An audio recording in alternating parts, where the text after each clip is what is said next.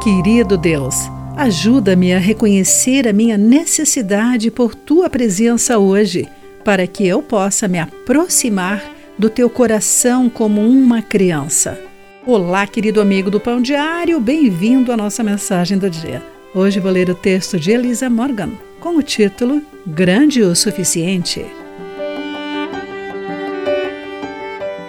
Meu neto correu para a montanha russa e ficou de costas contra o sinal de altura para ver se era grande o suficiente para andar nela. Ele gritou de alegria quando sua cabeça excedeu a marca. Muita coisa na vida exige ser grande o suficiente, não é? Deixar de usar cadeirinha no carro, adaptador e depois usar o cinto de segurança sentar na frente, tirar a carteira de motorista, votar, casar. Como ele, podemos passar a nossa vida querendo crescer.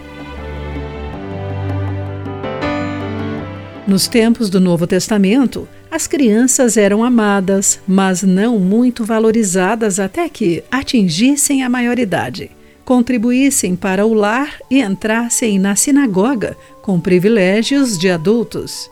Jesus quebrou os padrões de seus dias ao acolher os empobrecidos, os doentes e até os pequeninos. Mateus, Marcos e Lucas relatam sobre pais que trouxeram seus filhos pequenos a Jesus para que o Senhor pudesse lhes impor as mãos e orar por eles, de acordo com Mateus capítulo 19, versículo 13, também em Marcos capítulo 10, versículo 16. Os discípulos repreenderam os adultos pelo que consideraram inconveniente. Com isso, Jesus ficou indignado, de acordo com Marcos 10,14, e abriu seus braços para as crianças. Ele reconheceu o valor delas em seu reino e desafiou todos a se tornarem como crianças, a aceitar com sinceridade a necessidade que tem de conhecê-lo de acordo com Lucas capítulo 18, versículo 17. Esse reconhecimento nos torna grandes o suficiente para receber o seu amor. Querido amigo, o que o amor de Deus, o amor do Pai Celestial significa para você? Pense sobre isso.